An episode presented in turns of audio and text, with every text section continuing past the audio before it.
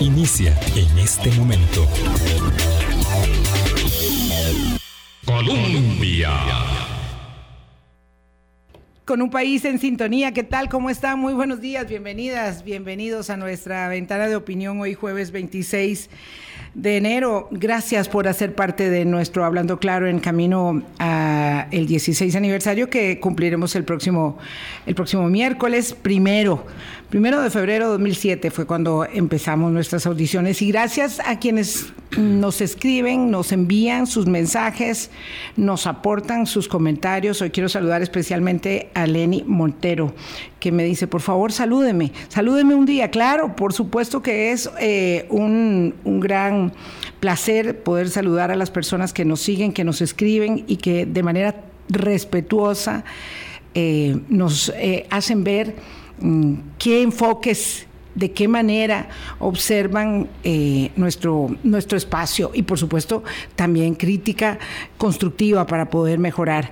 Muy buenos días, don Boris Ramírez, gracias por acompañarme nuevamente. Hoy vamos a tener aquí al papá de Álvaro Ramos Chávez, al papá, porque hay un momento en la vida, ¿verdad? ¿Se acuerda cuando usted era joven le decían, ¿vos de quién sos hijo? ¿Quién es tu mamá? ¿Quién es tu papá? Bueno, hay un momento en la vida donde uno es la mamá. Por ahí empezaba el, escaneo. papá. Claro, y es que empezaba el escaneo. Pero hay un momento en la vida que uno ya no es la mamá, eh, eh, no, le preguntan eso, sino, este, vos sos la mamá de fulano eh, y don Álvaro es el papá de Álvaro Ramos Chávez y hace mucho tiempo que no conversábamos con él. Este, se, se, sonroja un poquito. Pero bueno, pero yo creo que ya sabe que está en esa época, ¿verdad? Donde el abuelazgo va pintando eh, la vida de colores eh, y eh, son los hijos los que van marcando la huella del camino porque ya nosotros vamos dejando la nuestra. Pero don Álvaro es especialista, especialista en seguridad, como eh, creo que sabe medio país y más, y por eso lo tenemos hoy aquí, Boris. Bueno, buenos días, Vilma, buenos días a la audiencia de Hablando Claro de Colombia. Si me escuchan la voz un poco gangosa, es que estos climas, ayer salí a caminar en la tarde, salí con sol, llegué debajo de un aguacero, son cosas de la edad también. De la edad también, sí. Cosas de la edad Eso que la cédula, la cédula le recuerda a uno. Estoy pasando por un periodo en que la cédula me recuerda a la edad. Este, y por supuesto, saludar a don Álvaro Ramos, que no solo sabe de seguridad, sí, tiene una enorme beta de la política y hablar de seguridad en estos momentos es hablar del alejamiento de una política pública que nos tiene don Álvaro en una situación complicada. Este, cerca de mi casa hoy, como a tres kilómetros, un muchacho de 25 años, baleado, 15 eh, balazos le metieron frente a su casa, cerca de su casa, ahí estaba su familia. Y esto pareciera que se nos va normalizando, que se nos va normalizando y llegar a esos niveles ya es demasiado peligroso para una democracia como la costarricense, don Álvaro. Buenos días, don Álvaro, ¿qué tal? Gracias de verdad por acudir a Hablando Claro. Hace tiempo no lo teníamos acá y espero que el retorno le permita recordar el camino y recorrerlo varias veces. Muy buenos días, doña Vilma, don Boris, las y los que nos escuchan y nos ven. Eh, muchísimas gracias por la invitación. Eh, gracias por recordarme que soy el papá de Álvaro Ramos Chávez y de Adriana Ramos Chávez. ¿Cómo no? Los dos hijos de los que estoy muy orgulloso. Son personas de bien, son buenas personas, los dos trabajadores y, dedicados. En el caso de Álvaro, una dedicación especial hacia las políticas públicas, lo que usted menciona, don Boris, tan importantes, que se nos están olvidando en forma extraordinariamente rápida el concepto de política pública y lo hemos cambiado por el concepto de vendetta pública. Estamos haciendo los cambios más equivocados. Eh, más bien gracias por el tema. Claro que el tema está en primera línea. Eh, no podemos dejar de tocarlo porque el año pasado, 2022, fue el año más violento en toda la historia del país. Eh, pero no solo fue violento por la estadística, fue violento porque uno puede observar cómo las estructuras criminales van adquiriendo poder, van adquiriendo territorio. Esta es la parte más preocupante. Y en segundo lugar, el inicio de año fue también, nos marca un signo de violencia clarísimos, quizás el más preocupante, doña Vilma, y ustedes manejan bien estos conceptos. aquí en el programa y en su actividad profesional, eh, el que más me llama la atención de todos y hay que buscarle rápidamente el por qué en el análisis y el cuándo debemos eh, actuar rapidísimamente a parar, es el incremento en la violencia contra las mujeres en homicidios. Para que nos demos una idea, al día de hoy tenemos un aumento en relación a la misma fecha del año, solo un año ha pasado esto, ¿verdad? Del 1 al 25, del 2022 al 1 del 25 del 2023, en los homicidios evidentemente relacionados con actividad criminal, sobre mujeres han aumentado un 550%. Es decir, es una cifra que en términos sociales, en términos de criminología, es inmanejable. Esa cifra está fuera de todo manejo. se, se, sale completamente de todo concepto esa cifra. Por eso la traigo como primer tema, porque es un cambio de paradigma.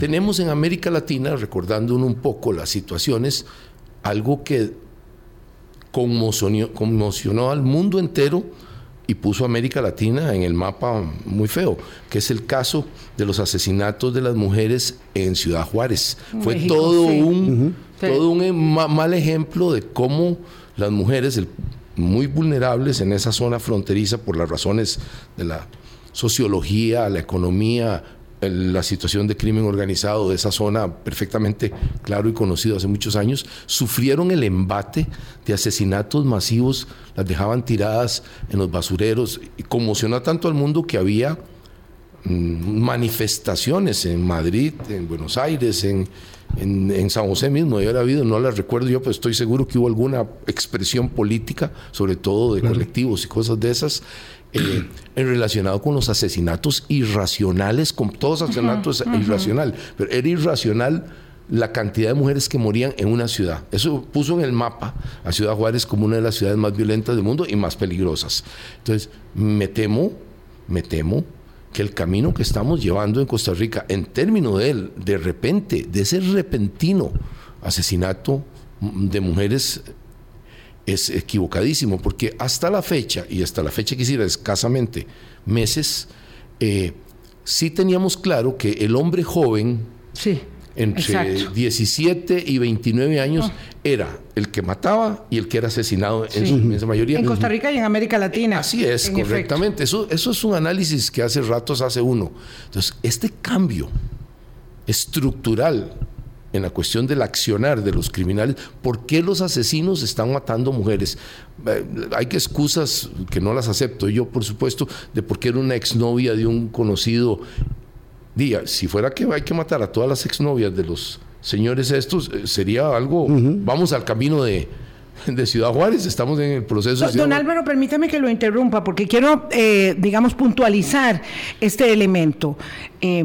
Sabemos que el año pasado fue el año más violento en la historia del país. Sabemos que la última década ha sido tremenda respecto del aumento, del incremento de, los, de, de las muertes violentas, tanto que la población creció un 10% y los homicidios un 60% en ese periodo. Pero nosotros no sabíamos, y este es un elemento que trae don Álvaro para compartir este, este amargo café de la mañana, eh, de un incremento tan grande de homicidios, y es que usted está hablando en un año de enero. Es una comparación. Eh, sí, una comparación. No es, una, no es un acumulado, sino un comparativo. está comparando uno, primero de enero a 25 de enero del 22-22 primero de enero. Enero, sí. Porque hay que hacerlo así para entender la causa. Del 1 al 25 de enero.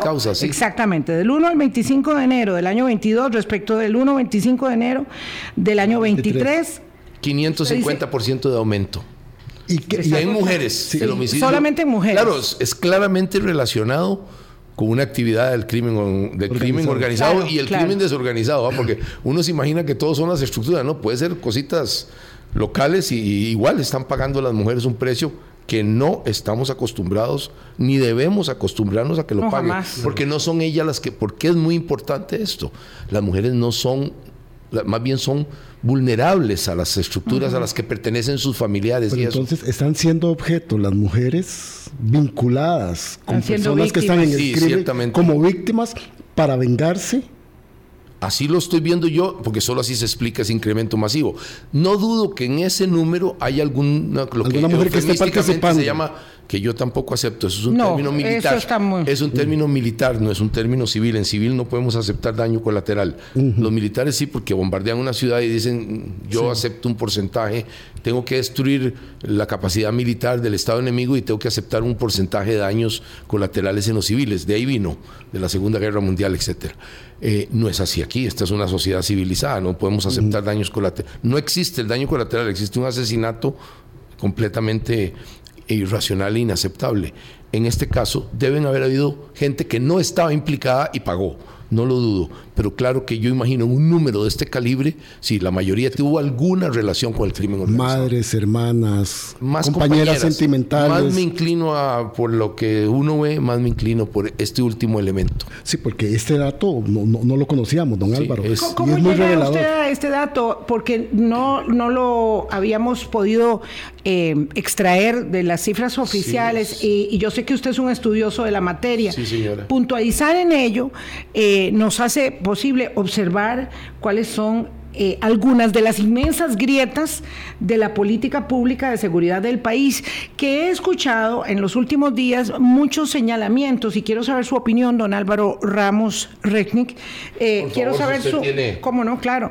Este, eh, quiero, quiero saber su opinión. He escuchado que parte enorme del problema es que Costa Rica ha carecido, y eso se le puede señalar a la educación, a la política agroalimentaria y por supuesto a la seguridad, ha carecido de una política de Estado que pueda permanecer y que pueda, digamos, profundizarse a lo largo del tiempo para atender los problemas y si no acabar, por lo menos atenuar la, circunstancia de las muertes violentas. Sí, muy bien. En primer lugar, tenemos que entender, eh, digamos, el efecto que en algún momento, mm, doña Vilma, usted y yo lo hablamos, lo lo estuvimos analizando en varios, hasta en, privado, que es que Costa Rica y Panamá, y en general Centroamérica, pero estos dos países se vieron sujetos a, una, a un tsunami, yo, yo le di ese nombre, yo se lo agregué, un tsunami de narcotráfico que se generó porque Colombia incrementó extraordinariamente su capacidad de producción, tanto en el aumento en algún momento de hasta un 60% de las tierras cultivadas como en la calidad con la que se cultivaba, la eficiencia, la eficacia del cultivo que también aumentó. Esto nos generó un extraordinario aumento de cocaína para empezar y eso se vio reflejado inmediatamente, tanto en las capturas, que eran masivas, como en la llegada de droga masiva de gran escala a los puertos de Europa Occidental. Que son mucho más grandes que las capturas. Claro, claro eh, técnicamente anda como entre 10 y 11 a 1. Este es el promedio internacional. Originalmente se hablaba de 7 a 1, pero como se han sofisticado mucho los carteles y saben manejar bien logística y todo, se cree que aumenta un poco entre 10 y 11. La cifra normal era 7 a 1 que se aceptaba en policía. Ahora, en, el alto nivel que ellos trabajan y con la corrupción masiva en los puertos, tanto aquí en América como en Europa, para poner, es evidente que están también allá en ese problema, tenés un aumento extraordinario de la llegada. Bueno, tenemos una, un crecimiento en la producción eh, de cocaína que nos inundó y nos convirtió en algún momento hace escasamente dos años, año y medio, en algún momento estuvimos eh, convertidos en el primer receptor de cocaína del mundo, lo cual es extraordinario teniendo 5.2 millones de habitantes y apenas 51 mil kilómetros, 50 mil 900, siempre le enseñaba en una escuela, había visto las dos variaciones. Sí, sí, sí. Ok, para ese tamaño de país ser el primer receptor de cocaína del mundo es algo de claro que íbamos a tener un impacto instantáneo. Luego empieza a aparecer el otro fenómeno que es realmente el que nos tiene en esta extrema violencia, que es la marihuana importada. Empezamos hace unos 10 años, 11, de Jamaica, una marihuana con un nivel de THC muy alto. Usted lo viene diciendo desde hace mucho tiempo, don La marihuana y viene y aparece marihuana de Colombia y hasta de México y hasta de Estados Unidos se ha percibido. Quiere decir que el mercado interno se está moviendo mucho. Está, muy enriquecido. Claro, para que venga de, marihuana de México a Estados Unidos. Es increíble. Es increíble. Hay, hay indicios de Estados Unidos. Sí, ¿para que cuento esto? Porque nos indica que el mercado interno tiene una gran capacidad de, generar de movilización y, de crear estructuras. Entonces las estructuras que controlan el mercado interno de la marihuana se volvieron extremadamente violentas, son las que hacen esas ejecuciones por el control territorial, por el control de una alameda, por el control de una comunidad sensitiva, sobre todo socialmente sensitiva, etcétera. ¿Esto qué es lo que genera la cantidad de muertos? No es el gran, no es el gran narcotráfico, el que manda a Amberes dos, tres toneladas, no quiere que haya muchos muertos, lo que quiere es que se vaya muy tranquilo el gran envío. Que el negocio funcione, que el negocio siga. Los de aquí locales sí necesitan controlar. Don Álvaro, bueno, estoy aquí anotando, escuchando y anotando porque no tenía yo eso en mi radar entonces es el mercado de la marihuana de la local, el que, porque todos estaríamos pensando que estos son bandas de crimen organizado que manejan kilos para proteger los 3.000 kilos matan a, no. bodegaje de cocaína. No es ese, hay tumbonazos que se dan gente animosísima que le roba 500 kilos que están guardados en una finca en en algún lugar del Atlántico, en algún lugar de... Y entonces después para sacarse la venganza, pues viene una terrible tortura y todas esas cosas. Pero eso lo menos, la inmensa mayoría de los es por el control del mercadito, de la esquina, del bar y de la y de la y de la de, la calle, textualmente el control. ¿Esto qué sabe usted como especialista en política de seguridad y en estrategias? Eh, lo saben las autoridades, don, don Álvaro. Yo, yo, por un lado, quiero dejar planteado esto, ¿verdad? Esto es algo que se conoce, que yo lo he oído usted hablando de esto mucho tiempo, eh, por lo menos aquí en el programa, no sé, lleva tres años o mínimo hablando de este tema del incremento del, trasiego de la marihuana.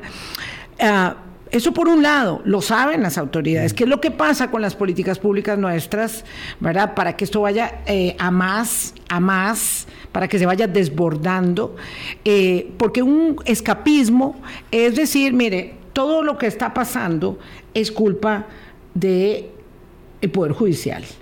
Y claro que eso va bien cuando pasa algo tan... Eh, increíble como que a unos narcos ecuatorianos les eh, em, perdonen la sentencia porque eran muy pobres, como acaba de suceder. Eso es una cosa espeluznante, espeluznante que habría que ver qué pasa en ese tribunal. quiero hacer un pequeño tribunal. Hay que decir claro, los narcos están entre los más ricos de América Latina tienen aproximadamente un 20% del Producto Interno Bruto de América Latina, pero no se queda ahí, lo generan sin pagar impuestos, sin pagar servicios sociales. Eh, Costa Rica se llamaría caja, en otros países se puede llamar de otra ni, ni además pagan lo que quieren en sueldos y eso. entonces, son los más ricos del mundo para efectos de la discusión y los consideran gente pobre. Alguien que agarra con dos toneladas de droga es una persona pobre. Claro, pero entonces, eh, para no perder el hilo, don Álvaro, si uno dice eh, o asiste a un hecho incontrovertible, como que a tres personas les perdonan la condena porque eran pobres, por Dios, eh, claro que eso eh, aumenta la convicción de mucha gente de que el problema está en el Poder Judicial. Eh, y puede ser que haya una parte del problema, pero aquí hay muchas responsabilidades compartidas. Tampoco es cierto que la violencia solamente devenga de la actividad narco, narco criminal, porque también hay factores muy estructurales. Pero ¿Qué es lo que pasa Quiero agregar un tema para que nos preocupemos, así como hablamos aquí y, y en público del problema de la marihuana y, resultó ser seriosísimo. Hay uno que viene, viene la nueva ola, que tiene que ver con la captura del hijo del Chapo. Ajá. Sí. ¿Por qué fue capturado él? Porque se lo regalaron a Biden se un, lo día, un, día, antes de que él llegara. Era un regalo, textualmente un regalo. Sí, se lo presentaron. Sí, sí, un regalo político. Eso se vale. ¿ah? Es decir, no estoy diciendo que no se valga en, en, ese juego de las grandes potencias. México y Estados Unidos son una gran potencia que además están pegaditas. tienen un factor increíblemente importante. Además, lo Obrador que ha sido tan blandengue con el narco. ¿Por qué tan importante era este individuo en este mensaje? Porque él es el profeta dentro de por lo menos del cartel de Sinaloa, y eso eh, derrama hacia los demás grupos criminales mexicanos de que la nueva droga son las drogas sintéticas, fentanilo, etcétera. Y todas las demás que aquí las hemos visto, las fiestas de muchachos y eso. Los narcos se están preparando, nosotros no. Los de este lado no tenemos ninguna preparación al respecto. Es un problema de salud pública, en primer lugar, ¿verdad?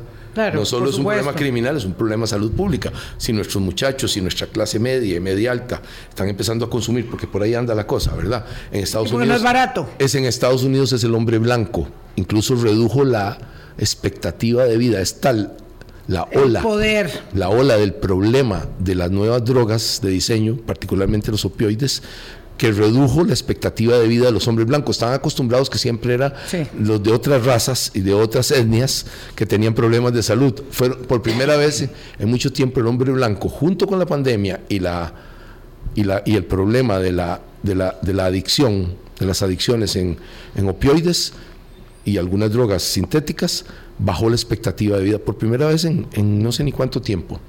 Dicho esto, lo que se nos viene encima son las drogas sintéticas.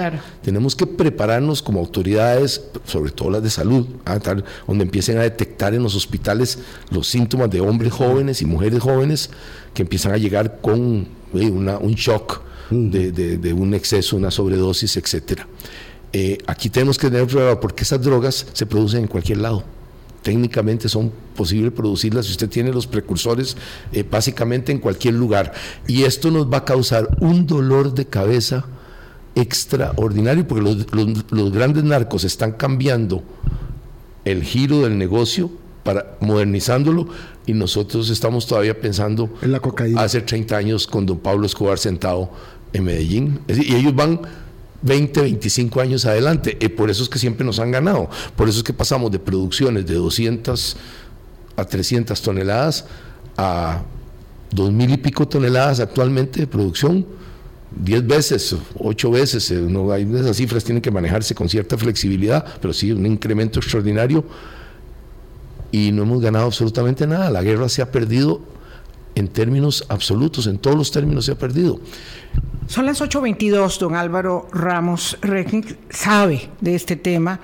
Eh, vamos a volver y quiero tomar otra vez el hilo. ¿Qué es lo que pasa con las políticas públicas en Costa Rica y con las políticas públicas eh, amarradas internacionalmente, porque este no es un problema que podemos resolver solos, eh, cuando lo único que estamos observando es un traslado de la responsabilidad y con eso no logramos nada, con eso no logramos nada, porque en todo caso las responsabilidades son compartidas. 823. Colombia. 16 minutos de la mañana. América es el continente más violento del mundo eh, obviamente estoy eliminando las zonas en guerra y con actividad terrorista eh, tipificada como tal, no inventada, sino tipificada como tal seriamente, de acuerdo con la, eh, los parámetros internacionales. Este es el continente eh, más violento. Y nosotros estamos ubicados en una zona muy sensible. Claro que cuando uno se compara con el Triángulo Norte, durante tantos años decíamos, no, es que la situación de ellos es terrible, pero lo cierto es que hoy la condición de muertes violentas en Costa Rica es una condición de epidemia, ¿verdad? Según la Organización Mundial de la Salud. Entonces, esto no se va viendo de la noche a la mañana, se va gestando. Hay un problema enorme de desigualdad social, de falta de oportunidades, hay un deterioro de las herramientas de la educación para sacar a los niños y los jóvenes de esta, de esta, de esta atracción fatal que hacen los grupos de la criminalidad. Entonces, Quisiera escuchar, don Álvaro Ramos Resnick, cuál es eh, su eh, perspectiva respecto de cómo deberíamos estar atacando este problema internamente y en relación con nuestros vecinos de América. Qué interesante lo que usted apuntó. Nosotros siempre nos consideramos un poquito excepcionales en algunos dos o tres puntos que eran válidos en relación a a América Latina y en alguna medida al hemisferio occidental, incluyendo hasta los mismos Estados Unidos.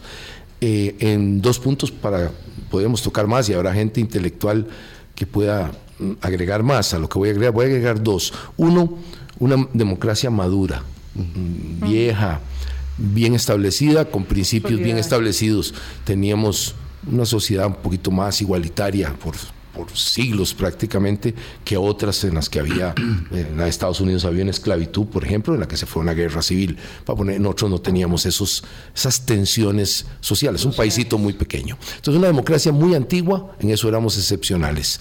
No habíamos tenido realmente dictaduras militares, con la excepción de los Tinoco. Eh, lo demás era cosas muy manejables para cualquier sociedad. Luego viene este, la parte excepcional que sucede a, raíz de la Constitución del 49, donde sí fuimos extraordinariamente excepcionales, que es en la eliminación del ejército. ¿Verdad? Eso fue excepcional, eso fue una medida institucional claro fundamental. Y no hubo ninguna dictadura en la década de los 50. Sí, ni, nosotros nada, estuvimos... Eh, en absoluto. Ah, no, en absoluto, nada, cero. Don Otilio Larte fue un presidente que fue el primero de los presidentes de la Constitución, perfectamente constitucional, y así fue su mandato también, una persona respetuosa. Eh, aquí quiero decir que eso nos hizo excepcionales, y hoy lamento, retomando su primer tema, de que vivimos en el hemisferio más violento, y eso es cierto, que no está en guerra, eh, tenemos un dato muy increíble que empezó con el primer dato hace unos pocos meses que dijo que Costa Rica era el único de los países de Centroamérica que no disminuía sus homicidios. Todos los demás disminuían sus homicidios y eso me lanzó las alertas. Pero salió uno recientemente, un dato que agrega a ese, se parece a ese, pero agrega más, que somos el único país de América que aumentó en materia de homicidios, lo mm. cual Estamos hablando en términos proporcionales, obviamente, de matemáticos, estadísticos. Eso nos pone en una excepcionalidad, no la que, no queremos, tenido. que nunca habíamos tenido y muy especial, y muy, muy especial. Entonces, sí estamos preocupados. Entonces, volviendo al tema suyo, la institucionalidad. Ningún país va a resolver este problema si no lo resuelve en base a su institucionalidad. Costa Rica tiene la institucionalidad para resolverlo. Tenemos no podemos hacer leyes que se requieran y aquí se necesita el concurso de todos los partidos y de todos los grupos sociales. Sí tenemos que retomar algunas leyes, sí tenemos que retomar definitivamente eh, un cambio en el Código Penal y en el Código procesal. Más me inclino al procesal que al penal. Si me quisieran escoger, prefiero el procesal, que es donde creo necesitamos hacer las variaciones este, más rápido, más importantes. No se trata de aumentar las penas, como, planteaba. Es que además. No, no, lo más mínimo. tenemos suficiente ya. sombrero, don Álvaro, perdone que lo interrumpa, pero es que tengo que decirlo. Esto de sacar conejos de un sombrero, como el eh, dirigente del Colegio de Abogados, y decir, yo creo que podríamos considerar aumentar las penas, y todo el mundo aplaude y todo el mundo aplaude y alguien dice, bueno, hagamos un proyecto de ley al instante.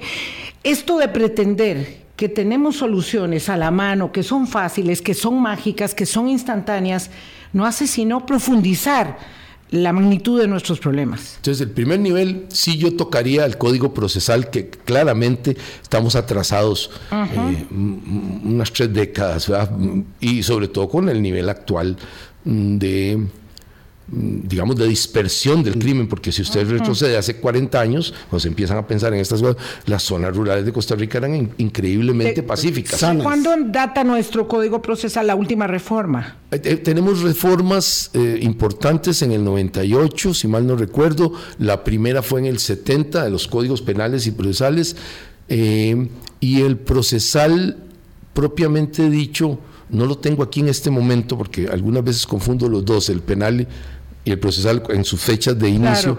Eh, me gustaría, se lo puedo buscar con mucho gusto. Sí, porque sí, pero 25 años serían muchos años. Muchísimos años por el cambio que tenemos de criminalidad. Entonces, el código procesal es el que requiere una revisión fuerte. Y en ese mismo sentido, ya hay un cambio de hace unos seis años, ya que si usted quiere una precisión de fechas, eh, en la que se autorizó un elemento que es esencial para esta pelea institucional, que es se autorizaron los tribunales especializados en crimen organizado, la ley de crimen organizado. Entonces ya tenemos la parte institucional autorizada. Que requiere muchos recursos, obviamente. Es el más caro. No se puede estar este, eh, aumentando obligaciones. es el más caro de todos los servicios porque entonces tiene usted que dar una protección especial a los jueces, a los mismos fiscales, hasta a los mismos defensores que estén metidos en eso y sobre todo también a los investigadores del OIJ. Todo esto tiene que ver básicamente con el Poder Judicial. Esto es, es, un elemento interno del Poder Judicial muy importante. Entonces, darle los recursos de inmediato para que o por lo menos un tribunal empecemos con el ejercicio y el entrenamiento, porque donde usted entrene un, y será en San José, por supuesto, donde usted entrene todo un equipo entero judicial que pueda manejar toda esta problemática del crimen organizado, eso lo podemos decir de escuela para ir entrenando, obviamente en Limón, obviamente zona sur, donde se requieran tener cuerpos especializados. Son muy caros, como usted bien dice, por los niveles de protección y de especialidad y de eh, que todos sus servicios sean completamente eh, blindados, etcétera. Eh, si no tenemos eso, está difícil pelear institucionalmente contra semejante nivel de crimen organizado. Entonces, esencial, prioridad uno es tener en la institucionalidad del país los servicios judiciales, todos, que puedan atacar y atender el tema del crimen organizado. Don Álvaro, eh. don Álvaro, he estado muy callado porque ocupado como he estado en otros temas últimamente, con lo que usted nos viene a decir, yo estaba organizando mis archivos mentales, ¿verdad? Este, porque yo estaba todavía ubicado en una guerra contra, frontal contra la cocaína. Contra la cocaína, y, claro, usted imagínese que estaba no había llegado la marihuana y, para peor, para fentanilo, que fue una de las palabras más empleadas en la reunión bilateral entre Biden y, y López Obrador. Fentanilo, fentanilo, y uno y todo el mundo decía, porque están hablando tanto de la farmacia. De, una farmacia. De la farmacia, y era por eso, claro. Claro, entonces yo acomodándome y escuchándolo, bueno, coincido en las reformas al Código Procesal Penal pero cuando usted también decía que como política pública, tenemos un problema. Hemos disminuido el presupuesto del Ministerio de Seguridad Pública, casi mil millones en el presupuesto 2023. Estamos debilitando desde el, el diálogo que están teniendo actores políticos a nuestra principal herramienta de movilidad, que es la Caja Costarricense del Seguro Social, que tiene que estar preparada ante esto, porque siempre el crimen lo hemos visto nada más como un asunto de la policía, como un asunto de los jueces. Y de los delincuentes. Y de los delincuentes, punto. punto. Sin abrir el espectro, como dice usted, tenemos que estar preparados ante el consumo de marihuana, donde le quiero preguntar, ¿es necesario legalizarla como se está en discusión? ¿Y cómo prepararnos como Estado para atender las consecuencias de la salud pública con drogas de nuevo diseño. Usted ha tocado todos los temas de un solo golpe. Es que le, llegaron la, ubicación de la, de la, de la, la ubicación mental. la tarea. Lo primero, eh, los presupuestos. Esencial lo que usted acaba de tocar. No son mil millones. Ese fue el recorte final. Ese fue el recorte, sí. Final, en, el Quinto, en el quinto presupuesto. Hay que, hay que quitar mil millones. Pero empecemos por lo que todos nosotros pagamos, los que tenemos eh, alguna sociedad anónima o alguna empresita o lo que sea, pagamos lo que se llama en enero, tenemos la obligación de contribuir con un impuesto que se llama las sociedades anónimas. Ese impuesto tuvo una sola y única finalidad, robustecer en forma directa y, importante, bien importante, porque genera en un solo momento, genera mucho dinero, al Ministerio de Seguridad Pública como tal. Y eso quiere decir que pueda mantener sus unidades, su parque móvil, sus motocicletas, la presencia policial y comprar asuntos que urgen de tipo tecnológico, etcétera. Ese es un impuesto importantísimo. Hay una parte que va al Ministerio de Justicia, hay una parte que va al OIJ. La mayoría va al Ministerio porque así se programó y me parece correcto políticamente. Nada de eso llega al Ministerio de Seguridad Pública. Llegó una única vez hace mucho tiempo y nunca más se le volvió a dar el Ministerio de Hacienda lo coge como parte de los ingresos y no se lo entrega. Entonces, claro, una ley que se hizo específicamente, que pagamos específicamente para la seguridad del país, no se está cumpliendo en absoluto. Y además hubo recortes antes del de mil. El de mil es el, la cereza del pastel, pero hubo recortes extraordinarios sin consultar. Aquí lo más importante es que tanto los ministros de seguridad como de justicia, que son parte del gobierno, reconocieron que no se les había consultado en esos recortes, fue hecho mm. bajo la mano del presidente Chávez y del ministro Nogui. Ellos dos decidieron esos recortes sin consulta. Me importa también recalcar en forma especial, porque yo puedo aceptar si los ministros aceptan los recortes. bueno, pero es que yo no entiendo eso. Puedo entender lo que porque si... El ministro de Seguridad o el ministro de Justicia que queda maniatado ¿verdad? Este, entendiendo que las necesidades son muchas y los recursos pocos, pero que hay prioridades que atender. Eh, solamente ahí en ese campo. Pero es que solo, si un ministro cualquiera de gobierno disiente del presidente. O acepta o se va. O se va. Entonces, eso ha dicho el presidente, que con él no se puede disentir.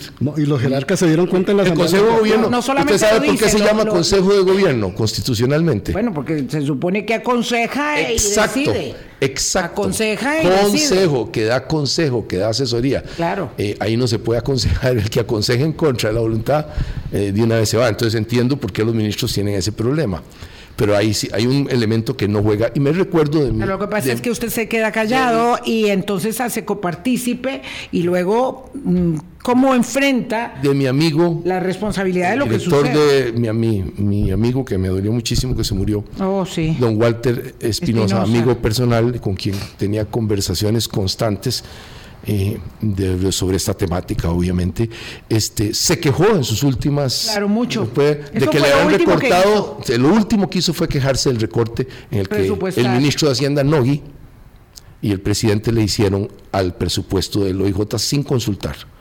Y, este, y esto sí es grave porque a quien le toca al final la represión técnica, legal, en, en compañía bajo la dirección del Ministerio Público es al OIJ. la, la, destrucción de las estructuras criminales, el meterse en las cuentas donde están los ingresos, los activos, legalmente, que todo sea legal, que se pueda capturar, le, le corresponde al OIJ.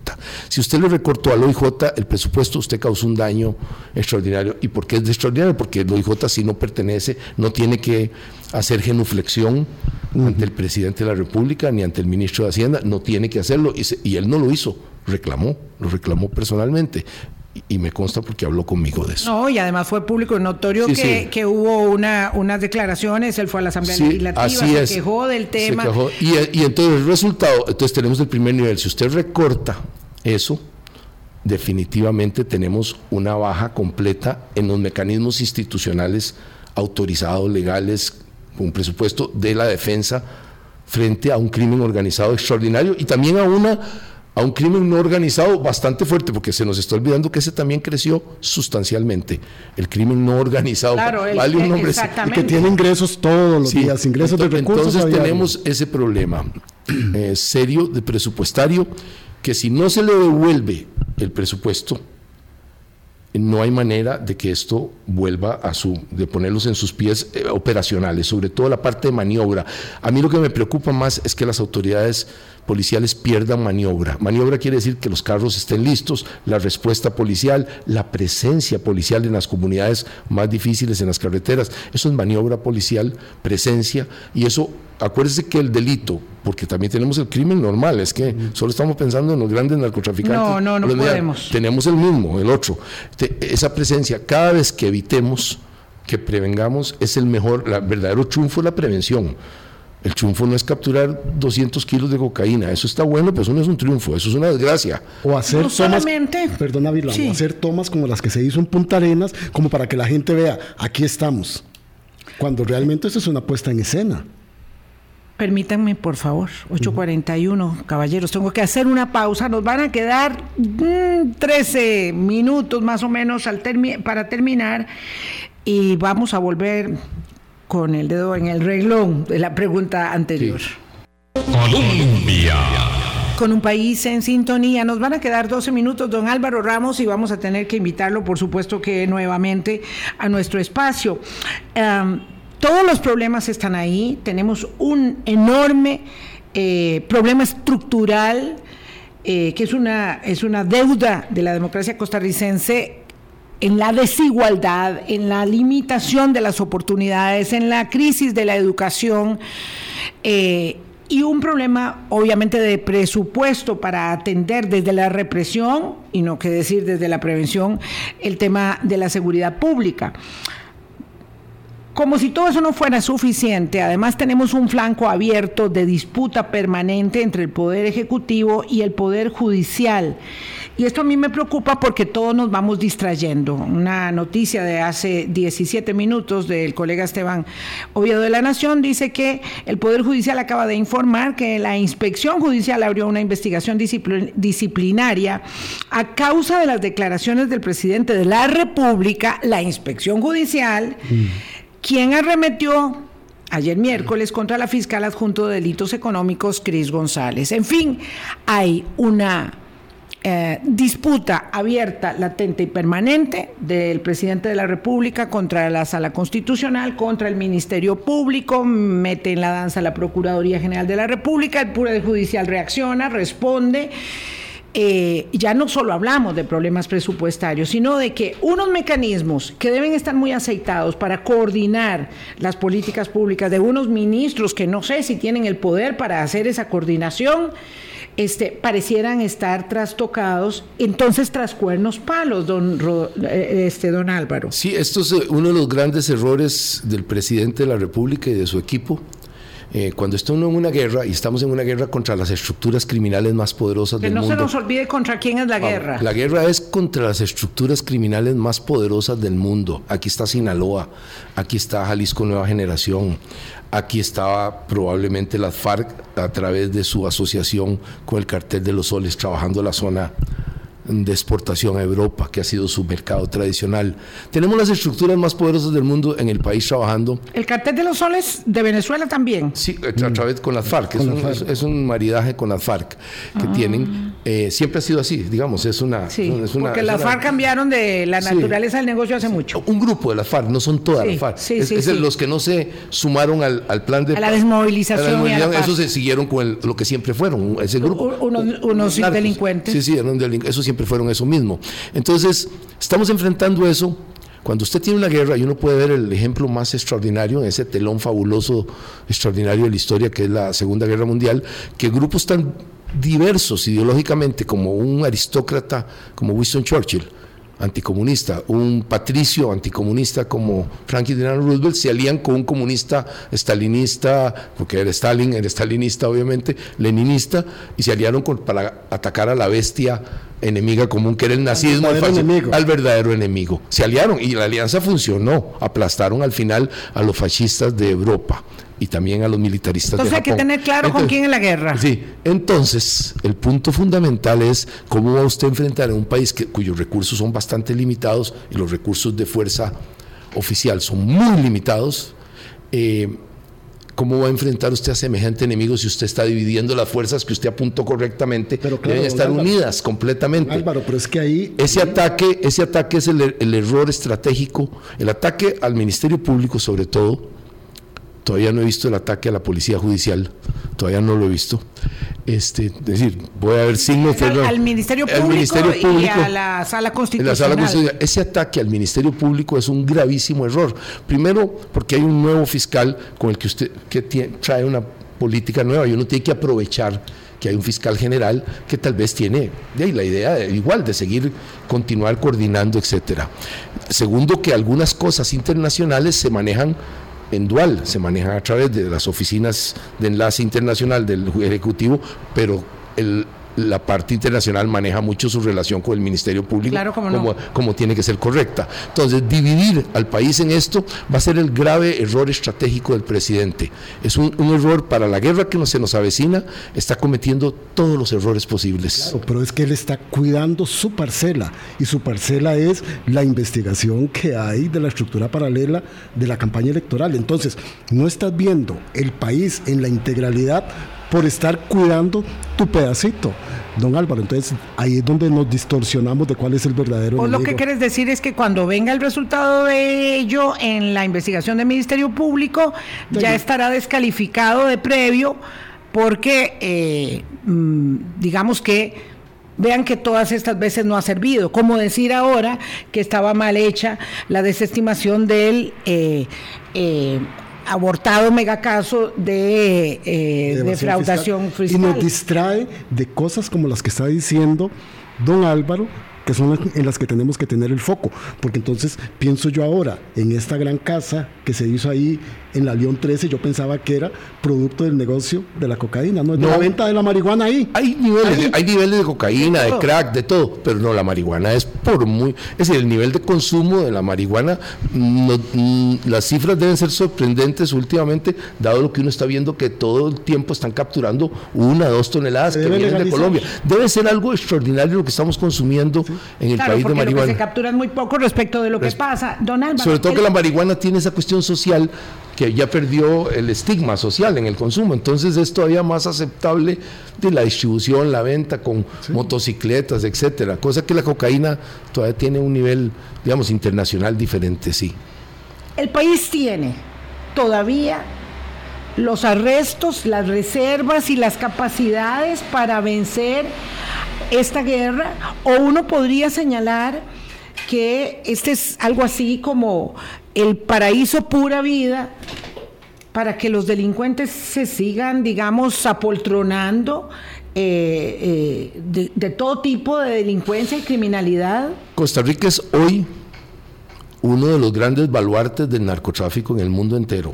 Somos un problema serio para ¿Ah, Europa Occidental. ¿Eso no es exagerado? Nada, nomás los, los países europeos, sobre todo los que tienen los grandes puertos de acceso, que son muy importantes, Amberes, Ámsterdam, Cádiz, eh, Málaga, eh, todos sin Lisboa, todos sin excepción se quejan de que Costa Rica es un excelentísimo trampolín de lanzamiento del gran narcotráfico internacional. Enarbolan eso todos sin excepción, no hay, no hay, sería imposible no hacerlo. En realidad América Latina entera es un problema para ellos, pero nosotros nos convertimos en un serio problema. Dos, no hemos tomado medidas con las que sí podríamos tomar, porque claro, si empezamos con toda doctrina judicial que usted quiso mm, que se tocara, y por supuesto hay que tocarla, la doctrina judicial tiene que cambiar un poco respecto a crimen organizado, ciertamente, estamos hablando de gente de otro nivel, no es el muchachito pobre que tiene que medio robarse algo de ahí para sobrevivir, aquí estamos hablando de los grupos más ricos del mundo en materia criminal, es, otro nivel, no hay que tener ninguna consideración con esta gente de tipo social ni nada de eso, es otro nivel de criminal. Eh, que además causa un daño social extraordinario, los homicidios, la represión, la extorsión, eh, el, uso de la fuerza, el terror criminal, la posibilidad de que caigamos en ciertas regiones en, en, una dictadura criminal, que quiere decir que un pequeño de esos reyesuelos de digamos, de estamentos medios eh, como los que hay en la región atlántica, impone su, su, doctrina social a, todo un grupo social en Guapiles o en Cariari, donde usted me diga. Pero para seguir esa línea, ¿no, se resuelve esto? No, no, yo decir cómo deberíamos empezar donde tenemos capacidad. Uno, podemos aumentar extraordinariamente la parte tecnológica la parte de tener un C4, un C5, un centro a donde llegue toda la información, se más tecnología, uno. mucha más, eso podemos avanzar muy rápido y con aliados internacionales que nos apoyen se puede hacer. Debemos tener un centro donde se integre todo, donde lleguen todas las cámaras, todos los celulares de que podamos tener integrados a las fuerzas de orden público, por supuesto a las del Poder Judicial también, y ahí con software de primera, con programas de primera, reconocimiento facial, reconocimiento de placa y más predicción, también hay algoritmos de predicción eh, que pudiéramos empezar a atacar el problema exactamente donde es, todo concentrado, manejado por técnicos. Esto podemos avanzar mucho. Pero, no es un problema de herramientas, es un problema de definición de políticas primero. y tener drones para controlar las comunidades más, más, más violentas. Los drones son súper, mucho más eficientes que una patrulla, claro. pero muchas veces más eficiente y mejorar también los sistemas de eh, de, digamos, de llamadas y todo eso que tenga el Poder Judicial. Eso sí, solo en el Poder Judicial tener la autorización de, llamadas y algunos otros elementos electrónicos. Luego viene el más importante de todos, en el que pudimos haber avanzado muchísimo, que es el control de los activos, los flujos del lavado ah, y, la, y, el, resguardo de activos del crimen Seguir el rastro de la plata seguir los rastros. Si nosotros atacamos, y en eso tenemos capacidad en Costa Rica, tenemos profesionales, tenemos un colegio de contadores públicos, tenemos un colegio de, economistas, todo este grupo entero, y por supuesto hay gente cibernética de primer nivel que nos puede meter en este punto. Además nos ayuda para combatir el siguiente flanco del crimen organizado, y alguno no tan organizado, que es el cibercrimen. Se nos, nos casi nos aplasta el cibercrimen. Y ahorita en la semana. Ahí está, ahí está ahí, está, ahí está, trabajando en este momento. Hay un efecto sobre el. Nos queda un minuto, don Álvaro. Entonces, usted ve, si nunca hemos hecho un esfuerzo que sí tenemos la capacidad como país y un poquito de ayuda internacional, que nos la darían con mucho gusto, sobre todo los europeos, para poner un ejemplo. España ya mostró su cooperación fuertísima con el tema cibernético, del crimen organizado, cibernético, cibercrimen. Nosotros podríamos avanzar muchísimo en las herramientas de tipo financiero. Si usted ataca al crimen organizado en sus herramientas financieras, usted les afecta el punto de mayor valor. Extinción de dominio también siempre que se concentre estrictamente en crimen organizado. mucho cuidadito. Si uno lo dispersa, a mí no me gustaría para nada, después de lo que he visto, que este gobierno tuviera ese instrumento. Uf. O sea, ha ido cambiando su criterio. Este gobierno, la brincada, no le daría ese instrumento por nada del mundo. La otra cosa que no quiero dejar que se me vaya en políticas públicas es que he oído rumores que se quiere hacer una ley o pasar o pedir a la Asamblea en algún momento He oído rumores y he visto algunas expresiones de que se hagan un estado de excepción, que no es lo mismo que un estado de emergencia, sino el de los 30 días. por ningún motivo. Aquí tenemos que pelear contra el crimen con los instrumentos que tenemos, darle financiamiento a los ministerios que requieren y al OIJ y al Ministerio Público y al... Desde la institucionalidad. Esto no se convierte en una, en una mampara. Por nada del mundo jamás le daría yo a este gobierno por ningún motivo una ley de excepción, porque la usaría más bien eh, en una forma que a mí no me tendría en lo más mínimo. Qué peligroso. Hay que estar muy, muy ojo avisor, eh, don Álvaro Ramos. Me deja preocupado, don Álvaro. Calladito, como yo, yo estoy hace ratos, yo estoy hace ratos hecho un manojo de nervios. Les dije que el café hoy era un poco amargo. Nos vamos. Don Álvaro, gracias por haber venido, a pesar de que las noticias sean malas y los augurios no sean este, especialmente eh, esperanzadores, pero hay que, hay que luchar, hay que hacer la tarea. Nos vemos. Hasta mañana. Pásenla bien. Hablando claro, hablando claro.